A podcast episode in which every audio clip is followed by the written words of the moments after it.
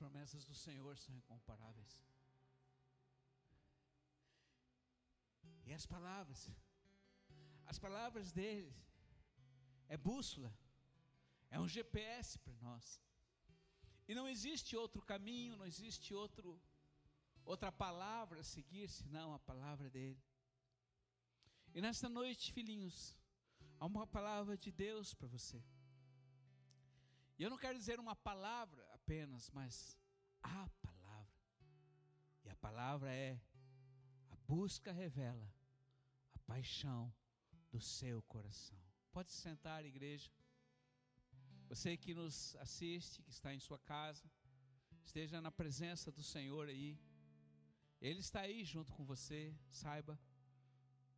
Ele sempre estará junto com você quanto for o desejo do seu coração. Por isso, agora, coloque a mão no seu coração, você aqui que está comigo também, e diga: Senhor, o meu coração te busca e te deseja.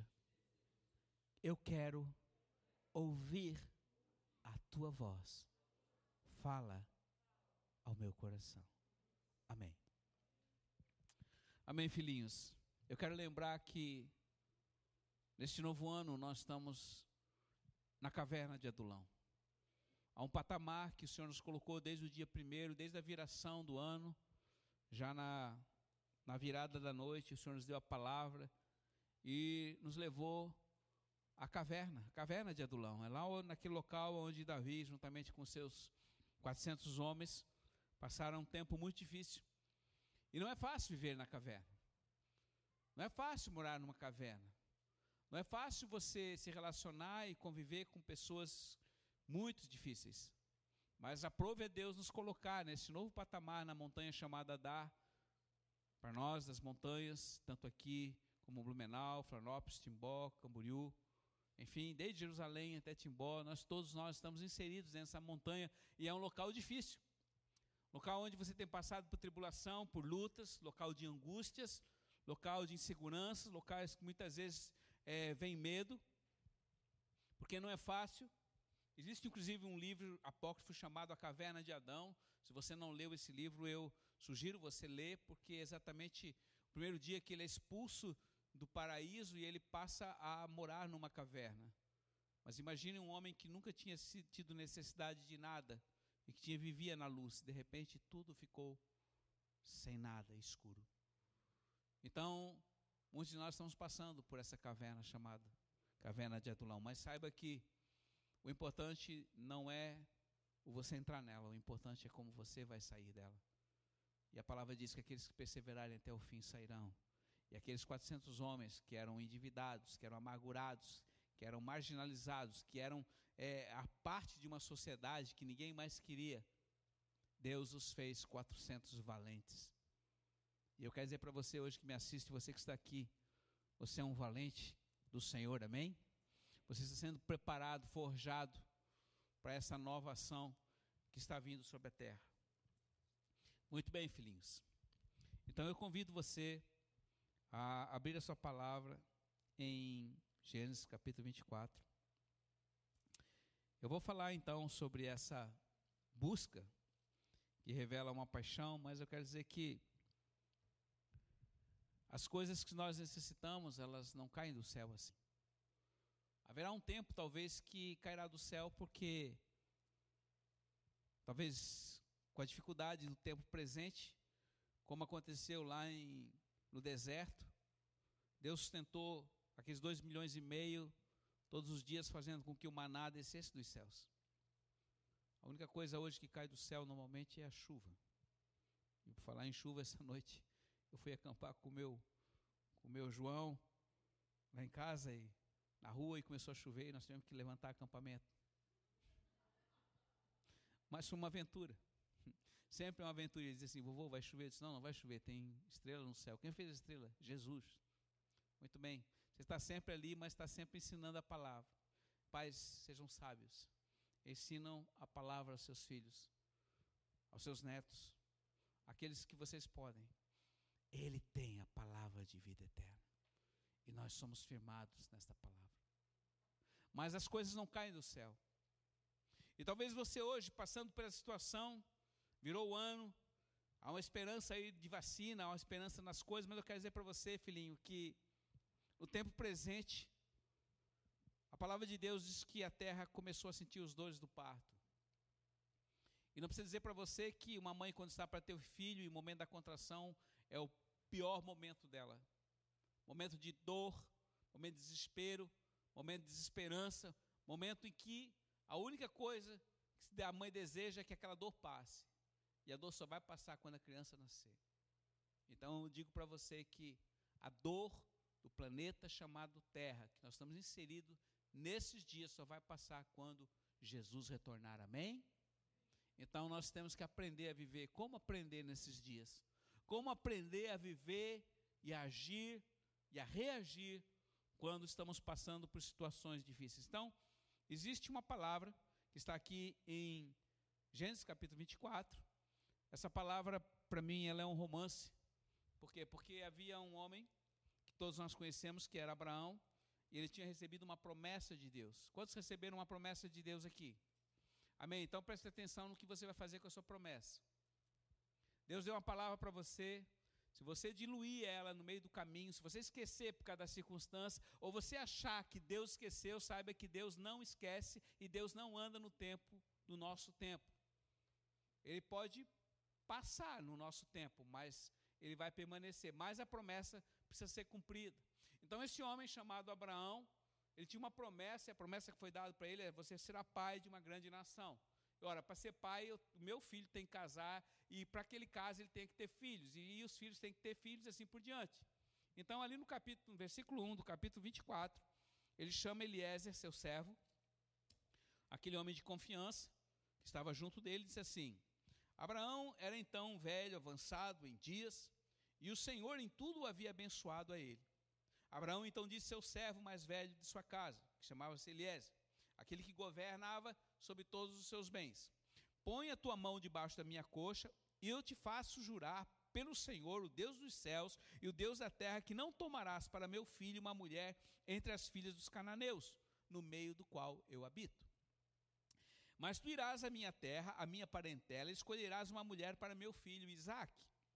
Então perguntou o seu servo: Mas, ô meu senhor, talvez a mulher não queira me seguir aqui nessa terra. E será preciso então que eu leve o teu filho até a terra aonde ela está. Mas Abraão lhe respondeu: Em nenhum caso leve meu filho para lá. E aí ele continua: O Senhor, o Deus do céu, que me tomou de minha terra paterna e da terra da minha parentela, que me disse e que jurou que daria essa terra à minha descendência, o Senhor enviará o seu anjo diante de ti, para que tomes lá uma mulher para meu filho. Sublinha isso na sua Bíblia. O Senhor Deus enviará o seu anjo diante de ti para que tomes lá uma mulher para meu filho. Se a mulher não quiser te seguir, ela ficará desobrigada do juramento que te imponho. Ou melhor, tu ficarás desobrigado. Em todo caso, não conduzas meu filho para lá. Sublinha isso também. Não conduza meu filho para lá. O servo então pôs sobre a coxa do seu senhor Abraão e jurou assim proceder. Irmãos, preste atenção. Isso aqui daria um romance, uma grande aventura. Eu não lembro de ter lido muitos livros a respeito desta, desta ação. Mas quando eu falo de um romance, eu não estou falando de um romance de um homem para uma mulher. Eu estou falando de um romance, de uma aventura, de que um homem que sabia da promessa que Deus havia dado a ele, e ele precisava fazer alguma coisa porque ele já estava no final da sua vida. E Isaac, seu filho primogênito, já estava grande. E ele precisava que se cumprisse essa promessa. Então ele sabia, porque Deus já havia falado com ele, ele tinha relacionamento com Deus, ele fez aquilo que o Senhor tinha colocado em seu coração. Então preste atenção, o que ele estava buscando? Ele estava buscando a vontade de Deus para o cumprimento desta promessa. Então ele chamou Eliezer, e Eliezer, certamente, esse homem, com todas as suas dúvidas, não tinha GPS, não tinha mapa, não tinha nada, não sabia onde ir, para onde fazer. Ele perguntou: Não, meu senhor, vamos levar o Isaac junto lá, ele vê a menina, ele pode gostar, os dois se namorar, vai dar uma liga. Abraão disse: Não, o Senhor te conduzirá. O Senhor, o anjo do Senhor que está junto de você. Irmãos, preste atenção. Quantos creem aqui que o anjo do Senhor está ao seu redor, te guarda e te livra? Levanta a mão. Amém? Amém, igreja? Amém. Faço uma pergunta para você: você conhece seu anjo? Você tem se sentido sozinho? Você tem se sentido guardado, protegido? Ou você acha que ninguém liga para você? Pois saiba que nessa noite, enquanto você dormia ali, roncava naquela cama, ele estava ali, cuidando de você. E você sequer percebia. Sabe, no livro do Vale, esse livro último que lançamos aqui do Rick Joyner, o Senhor fala em sua mensagem profética: procure conhecer o anjo que está aí ao seu lado. Eu não estou falando aqui que nós estamos fazendo algum culto a anjos. Nós estudamos angelologia, que faz parte da nossa faculdade teológica, mas presta atenção. Nós precisamos também conhecer aquele que está ao nosso lado para nos ajudar. Porque é muito espiritual o anjo que está ali guardando e me livrando. Ah, não, pastor, ele me livra, mas eu não preciso saber nada dele. Bom, a realidade é que tem coisas que a gente precisa ser conduzido. E aqui Deus designou um anjo para levar Eliezer. Para cumprir o quê? Um propósito. Irmãos, nesses últimos dias, presta atenção, nesses últimos dias, o que você está lendo na palavra de Deus, o que você está pregando e ouvindo a respeito da pregação da palavra de Deus, é para a manifestação e a realidade do que é e está por acontecer. Deus enviará anjo e continua enviando para nos conduzir a cumprir o seu propósito, amém? Então saiba que muitas vezes o anjo do Senhor te conduz. Como nós já tivemos várias experiências no carregar das tochas das nações, não foram poucas vezes que o Senhor, o Senhor enviou anjos para nos guardar. Eu lembro de uma experiência do Tiago quando ele entrou no metrô lá em, em Moscou pela primeira vez, ele entrou no Moscou para ir para o hotel. E quando ele olhou para o painel, ele só viu tudo escrito em russo e não tinha uma, uma alma viva dentro daquele, daquele, daquela composição que entendesse inglês. E ele olhava, irmão, se você já tentou ler o russo, e era uma época que não tinha internet, que não tinha é, tradutor, não existia nada. De repente ele perguntava em inglês, ninguém falava, o pessoal fazia assim. De repente um senhor pegou ele pelo braço ficou assim esperando. Quando ele chegou na estação, ele disse: É aqui. Falou alguma coisa em russo, ele subiu. Quando ele chegou, ele estava exatamente na frente do hotel.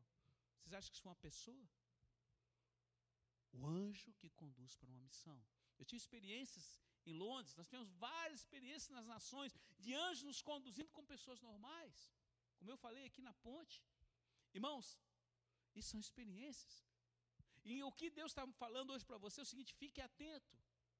Fique atento, porque eu tenho conduzido e eu amo conduzir, e é importante você ser conduzido nesses dias, não mais ser conduzido pela, pela oscilação do seu sentimento. Muito hoje, muitos filhos hoje estão andando pelos sentimentos. Irmãos, sentimentos são ações que oscilam conforme as circunstâncias. Se eu estou triste, eu estou para baixo, está tudo mal. Se eu estou feliz, tudo está bem. E isto é alma. Agora é hora de nós não agirmos mais como crianças, mas sermos maduros e entendermos qual é a perfeita, qual é a vontade de Deus que é boa e agradável, e assim andar nela, amém? Quantos querem isso? Aleluia. Então vamos continuar aqui na palavra.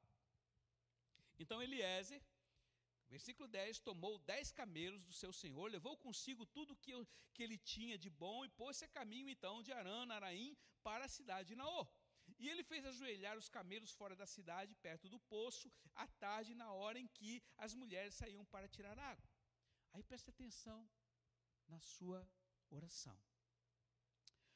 O Senhor Deus de meu senhor Abraão, se hoje o Senhor propício me mostra tua bondade para com o meu senhor Abraão.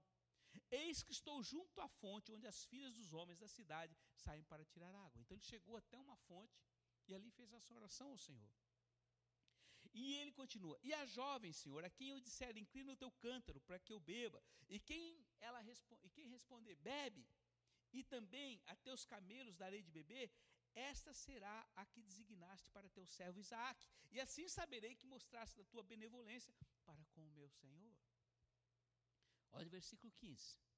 Não havia ele ainda acabado de falar, eis que saiu Rebeca, filha de Betuel, filho de Milca, mulher de Naor, irmão de Abraão, trazendo seu cântaro sobre o seu ombro. A jovem era muito bela, era virgem e nenhum homem nela tinha se aproximado ainda. Então ela desceu a fonte, encheu seu cântaro e subiu. E o servo então correu diante dela e disse: Por favor, filha, deixe-me beber um pouco da água do teu cântaro. E ela respondeu: Bebe, meu senhor, bebe, bebe. E baixou depressa o seu cântaro sobre o seu braço e o fez beber. E quando acabou de lhe beber, de beber, ela disse: Eu também vou dar de beber, de beber aos teus camelos até que fiquem saciados. E apressou-se em esvaziar o seu cântaro no bebedouro e correu ao poço para tirar a água e tirou para todos os seus camelos. O homem, então, observava em silêncio, perguntando a si mesmo se o Senhor tinha ou não levado a bom termo a sua missão. Olhe, queridos, que coisa fantástica. Faço uma pergunta para você. Alguma vez você colocou alguma condição diante de Deus quando você estava buscando algo para a sua vida? ou algo para que você pudesse ter uma resposta daquilo que você estava tanto necessitado? Sim ou não? E alguma vez você esperou e observou para ver se realmente Deus cumpriu ou ele fez exatamente como você pediu? Isso também é uma forma de direção. E eu digo para você uma coisa: a gente tem dado muita mancada na vida, temos errado muito. E errar é humano errar faz parte. Mas os dias atuais, não é bom que a gente venha errar. Por quê? Porque um erro aqui, de meio centímetro ou meio milímetro, meio grau aqui, pode me levar lá na frente a uma distância muito grande, dependendo do tempo que eu andar na minha vida errada. E eu quero sempre dizer para você o seguinte: a nossa, a nossa decisão, a sua decisão, sempre vai determinar o futuro. E não é mais tempo para a gente achar que a culpa é do outro pela minha vida ter dado errado. Porque o Deus que você serve, o Deus que nós servimos, não é um Deus que anda ao sabor das emoções e diz para você: tadinho.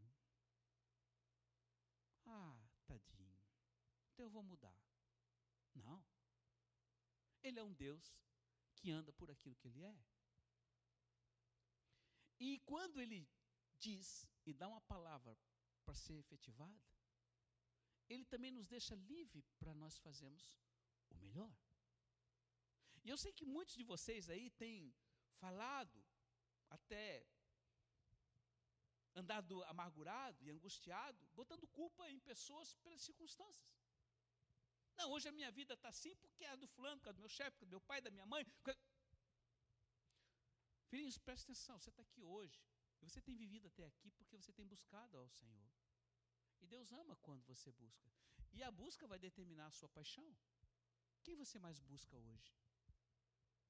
O que mais hoje preenche a sua mente e seu coração? É pessoas? A pessoa que você gosta? Seu filho, sua filha? Seu trabalho, seu dinheiro? Seu isso e aquilo? O que mais você busca? A palavra diz uma coisa: aqueles que me buscarem de todo o coração, em primeiro lugar, na primícia da sua vida, as demais coisas eu acrescento. Então a busca sua vai determinar o seu futuro. Ah, mas o fulano fez isso para mim, aprontou comigo e hoje eu estou assim. Bem, a realidade é que a sua história não terminou. Porque algumas pessoas acham que podiam estar melhor, elas acham que poderiam estar melhor por causa de circunstâncias que se alguém não tivesse feito. Mas presta atenção, filho. Também o futuro está na mão daquele que nos conduz. Eu não tenho autoridade sobre o dia de amanhã na minha vida, mas eu posso hoje tomar uma atitude que vai me trazer alegria e felicidade para andar no, carrinho, no caminho certo amanhã. E essa decisão sempre será minha então nós não podemos mais andar como criança achando que hoje nós somos o que somos, ou temos o que temos, ou deixamos de ter, por causa do fulano ciclano. Porque foi exatamente isso que aconteceu quando Deus foi falar com Adão. Adão, onde é que tu estavas? Ah, eu estava com medo, me escondi. O que aconteceu? Ah, a mulher que tu me desse. Pô, cara, aquilo que era benção virou maldição, Senhor. Por que, que tu me desse uma mulher como aquela? Se não fosse ela, eu estaria contigo aqui numa boa, aqui no jardim. Aí Deus foi falar com a mulher, ah, foi a serpente. E assim por diante. Filhinhos, não é mais tempo de nós botarmos a culpa nas pessoas. Amém, igreja? Vamos parar de botar a culpa no pai, na mãe, no passado, porque meu pai é minha mãe. Olha, presta atenção. Peça sabedoria a Deus, porque nós ninguém mais é criança, ninguém mais é imaturo. E se você buscar Ele de todo o coração, Deus vai te conduzir sempre a um lugar correto. E a palavra de Deus diz que Abraão era um homem reto e andava na presença do Senhor. Anda na presença. Hoje Deus tem nos chamado para andar na presença. Então veja bem, essa decisão não caiu do céu, mas ele foi conduzido e ele andou com medo. O que quer dizer medo? É inseguro, porque não tinha certeza do que estava fazendo, mas Deus estava de uma forma ou de outra conduzindo a vida dele. E quando ele chegou ali diante daquele poço, ele viu é, Rebeca, uma linda mulher que veio muito querida, meiga, não somente deu água para ele, mas deu água para beber para todos os camelos. Não sei quantos camelos tinham, mas uma coisa certa, deve ter demorado muito, porque cada camelo bebe 80 litros de água. E o jarrinho dela de barro não devia caber mais do que 5 litros. Vocês estão entendendo, irmãos? Tudo que você lê hoje aqui rapidinho, muito, muito tempo. Ah, mas pastor, eu hoje não tenho paciência de ficar esperando, porque porque está tudo acelerado, tudo isso. Querido, o tempo é de Deus e a impaciência é uma forma de falta de fé. E hoje, nesses dias de adulão, ele tem falado assim: olha, espera em mim, descansa em mim, espera em mim. Mas não fique aí de braços cruzados. Busca, que eu mostrarei a paixão do teu coração. E aí ele continua. Quando os, quando os camelos, versículo 22, quando os camelos acabaram de beber, o homem tomou então um anel de ouro, pesando meio ciclo, e em seus braços dois braceletes, pesando dez ciclos de ouro, e disse: De quem és, filha querida? Peço-te que me diga. Haverá um lugar na tua casa, na casa do teu pai, para que eu possa passar a noite? E ela respondeu: Eu sou filha de Betuel, filho de Milca, geração é, que gerou Naor. E prosseguiu: Em nossa casa, palha, forragem e quantidade e lugar para penotar. Então o homem se prostrou e adorou ao Senhor. E disse: Bendito seja Yahvé, Deus de meu senhor Abraão, que não retirou a sua benevolência e a sua bondade, e a meu senhor Yahvé guiou meus passos à casa do irmão do meu senhor. Uou! Aleluia! Você vai saber a história final. Ele chegou lá, ele encontrou Naô, ele foi bem recebido. E o pai da moça disse: Ah, fica aqui uns dias aqui, come, bebe aqui, passa uma semana, relaciona com a gente, depois você volta lá para Abraão, o meu irmão. Ele disse: Não, meu senhor, eu não posso. Eu tenho uma missão e eu devo voltar. E contou toda a história e como Deus o havia conduzido pelo caminho e o que aconteceu. Então o pai disse: Muito bem, não sou eu quem decido. Quem vai decidir é Rebeca. Rebeca, vem cá. Você quer voltar com este homem? Você quer casar com o meu sobrinho? Você quer ter uma vida nova numa terra distante, longe dos seus pais? E certamente que Rebeca também relacionava-se com Deus. E ela disse: Sim, eu irei. E no outro dia, ela retornou com Eliezer para a casa de Abraão. E a história, filhinhos, aí vocês vão ver, vai continuar. Eles casam, são felizes, têm dois filhos, tiveram Jacó e também Esaú. Muito bem. Como eu falei para vocês, é um romance. Mas o que importa aqui hoje é Deus não esqueceu de você.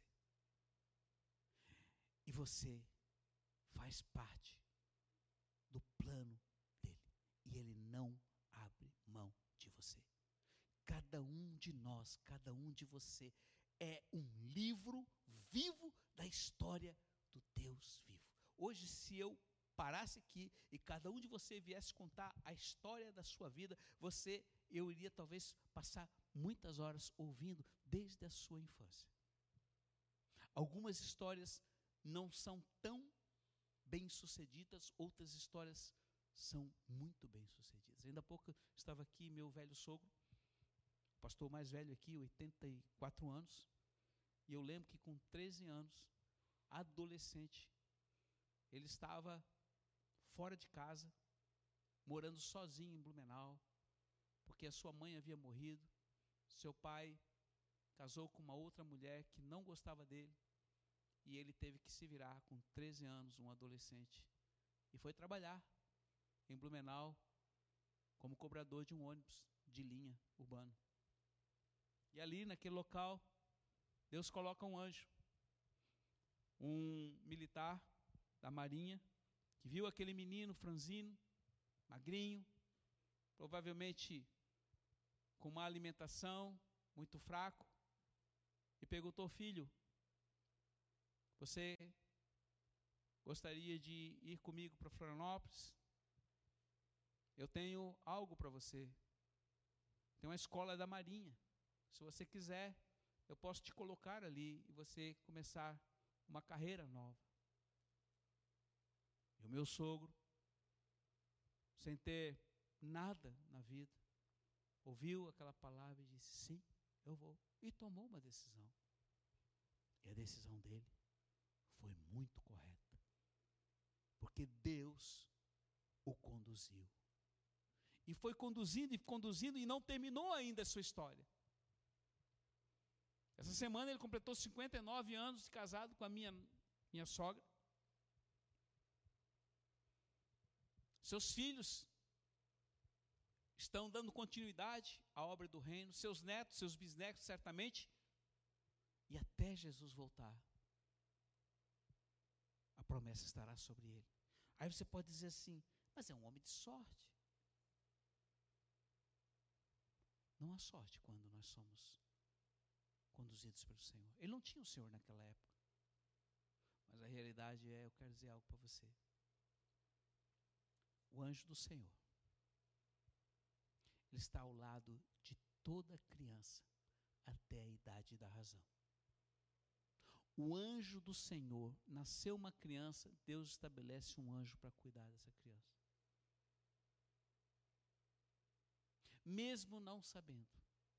O dia que passar o filme da sua vida, você vai entender o grande amor e o carinho do Senhor. E Ele é tão fiel que Ele não falha um dia. A questão é que eu não percebo, você não percebe. E por você não perceber e não conhecer a própria palavra, você acaba se revoltando contra Ele, se inconformando com Ele, murmurando contra Ele e trazendo dano sobre sua vida. Então, eu falo para vocês de uma promessa que foi e continua sendo cumprida até os dias atuais, só vai terminar com a volta de Jesus.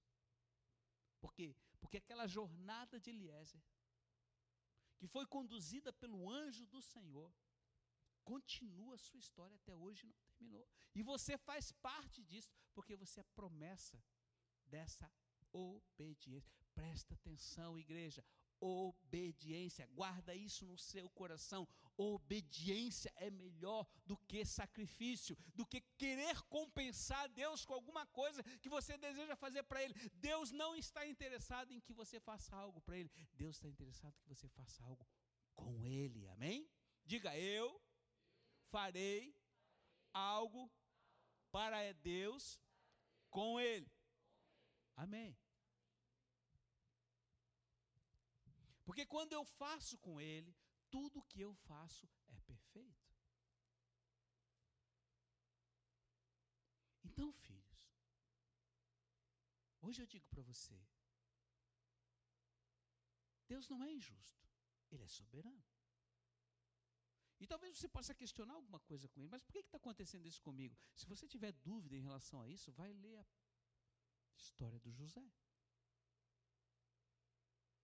Aquele menino que passou a maior parte da sua juventude, porque foi rejeitado, foi dado como morto, quiseram matar os seus irmãos, traído, enfim, não posso dizer injustamente. E alguma vez ele olhou para ele e disse: assim, Deus, por que está acontecendo isso comigo? Por que isso? Não, em momento algum. Lá no final da vida, quando ele já estava o segundo maior homem de toda a terra, ele disse para os irmãos: Olha, não se preocupem, o Deus de Abraão, de Isaac e de Jacó foi o Deus que me guardou e me trouxe até aqui, para que acontecesse isso hoje e vocês não viessem morrer de fome, nem meus pais. Sabe o que é isso? Reconhecimento da soberania de Deus. Filho, você está, você está na mão do Senhor. Nada vai mudar a sua vida, a não ser você mesmo. Quando você entende, quando você quer, quando você deseja, quando você para de nhanhanhã, murmurar e reclamar, e entender que seja o ruim, seja o bom, seja que situação que você esteja passando hoje, e que de certa forma pode ser extremamente desesperadora para você, mas saiba que se você está em Deus, Ele está permitindo você passar por essa circunstância, porque Ele tem um propósito lá no final, Ele conhece o seu final antes do início. E o importante é que nessa, nesse teste da vida, nesse vestibular da vida, você seja aprovado como um obreiro. Então, os hoje, aqueles que estão hoje na caverna e que estão querendo sair da caverna porque não suportam mais ficar na caverna, certamente vão perder o que Deus tem. E caverna não é fácil. E você vai dizer assim, pô, mas o ano passado já foi um ano difícil. Querido, sinto te dizer, vai piorar. Por quê? Porque enquanto Jesus não voltar, as dores de parto vão continuar. Pode ter momentos de melhora, mas ele falou: nada mais será como era antes. Pô, mas então eu não vou ter mais a vida que eu tinha antes, pastor? Filhinho, naturalmente você até pode ter fragmentos, mas não vai ser mais igual. Mas uma coisa é sei. Quanto mais perto você tiver dele, mais capacidade você vai ter para superar tudo isso. E quanto mais capacidade você puder superar nele, mais satisfação você vai ter, porque ele te fará andar sobre as águas. Tiago fala isso. Tende por motivo de grande alegria ou passados por várias provações. Irmão, me diz alguém aqui que está passando provação que fica sorrindo. É difícil, a minha alma fica dolorida passando por problema, estou para baixo, tenho vontade de chorar. Quantas vezes você está com vontade de chorar? Por quê? Porque você sabe que não tem solução o que você está passando. Mas saiba que Deus está ali, ó, cuidando de você. Ele não abandonou você. E o anjo do Senhor está ali do seu lado para ajudar você e a conduzir você ao caminho correto. E o caminho correto sempre é fazer a vontade de Deus. Então, quando nós lemos essa história de Gênesis capítulo 24, a gente acha que foi tudo uma mil maravilha, mas não foi, não. Não foi. O tempo da jornada que aquele homem passou no deserto, sem GPS, sem mapa, sem nada, indo para um lugar que não sabia onde, sabia mais ou menos que era a terra lá dos parentes do Abraão, mas Deus o conduziu. Deus conduziu o pastor Alcântara. Deus continua te conduzindo. Teus dias não pararam. Há uma eternidade que Deus está preparando. Eu estou construindo algo novo. E o que eu tenho preparado para você, nem olhos viram, nem ouvidos ouviram, nem jamais penetrou em coração. O que eu tenho para aqueles que me amam. Quantos creem nisso? Amém. Você crê. Então, haja e viva em cima desta promessa. A sua casa é o céu. Nós estamos caminhando a cada dia, mas a nossa caminhada é o céu. O Salmo 23, que você sabe de cor, nada mais é do que a sua jornada para casa. E ele diz: Eu nada te deixo faltar, porque eu sou teu pastor, a não ser que você saia debaixo do aprisco e do cuidado do pastor. Mas lembre-se, é importante. Então eu quero dizer para você, filhinhos, não leia mais a palavra de Deus religiosamente. Não. Extraia dela a vida. Extraia dela para a sua vida. Isso não é palavra para o pastor. Isso é palavra para mim, para você, é palavra para todos aqueles que crê. E bem-aventurado aquele que crê. Tudo é possível que crê. Hoje de manhã mandei, estava ali com o João, ali meditando sobre essa palavra. Ele mesmo falou aquele texto, passei para todos. Se alguém, todos os dias, relembrando aqui, todos os dias, eu pela manhã, eu passo um versículo, uma palavra que Deus me dá. Tomo um cafezinho com o senhor ali, ele sempre me dá uma palavra. E eu passo para quem quiser. Se você deseja, fale com a nossa Heloísa aqui, ou mande o zap aí, se você deseja receber. Essa palavra, todos os dias pela manhã, Deus tem me dado e tem ido para muitas pessoas edificado muitas pessoas. Talvez até você não veja todos os dias, mas um dia, talvez que você esteja precisando, você pode chegar ali e ouvir. E quem sabe Deus pode estar falando com você, como tem acontecido com muitas vezes, pastor, essa palavra é para mim, isso é uma coisa sobrenatural, isso não é palavra do Senhor. Isso eu sei, filho. E para vocês que são maduros, muitas vezes acham que sempre o pastor está repetindo. Mas eu lembro sempre que você toma café todos os dias, que você almoça todos os dias, que você janta todos os dias, e você toma banho todos. Amém? Então é bom repetir. Porque o maior problema hoje nosso, no meio do reino de Deus, é a indiferença. Eu ouço, mas não me importa. Não é mais hora. É hora de nós prosseguirmos nele. Então, queridos, eu quero deixar esta palavra para você. A tua busca vai revelar a paixão do teu coração. Sabe, eu, eu sempre que algumas vezes o Senhor chega para nós e ele tem dito: Pede-me o que queres e eu te dou. E esse pastor tem feito uma única coisa. E todo o tempo, até mesmo na abertura dos baús sobrenaturais de Deus, eu peço, Senhor, aumenta o meu amor para contigo. Porque se eu não for apaixonado por Ele, se o meu coração não for derretido por Ele, eu posso me perder no meio do caminho. O que sustenta um casamento não é se o marido ou a esposa são bons. O que sustenta é a paixão. Se você for apaixonado, você dá a vida.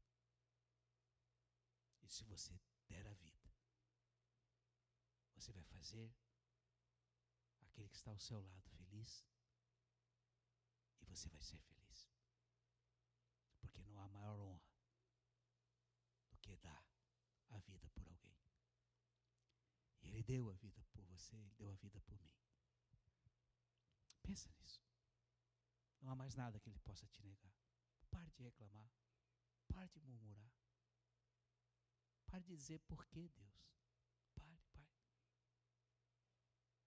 Chegou a hora de você dizer: para que Deus? Estou aqui.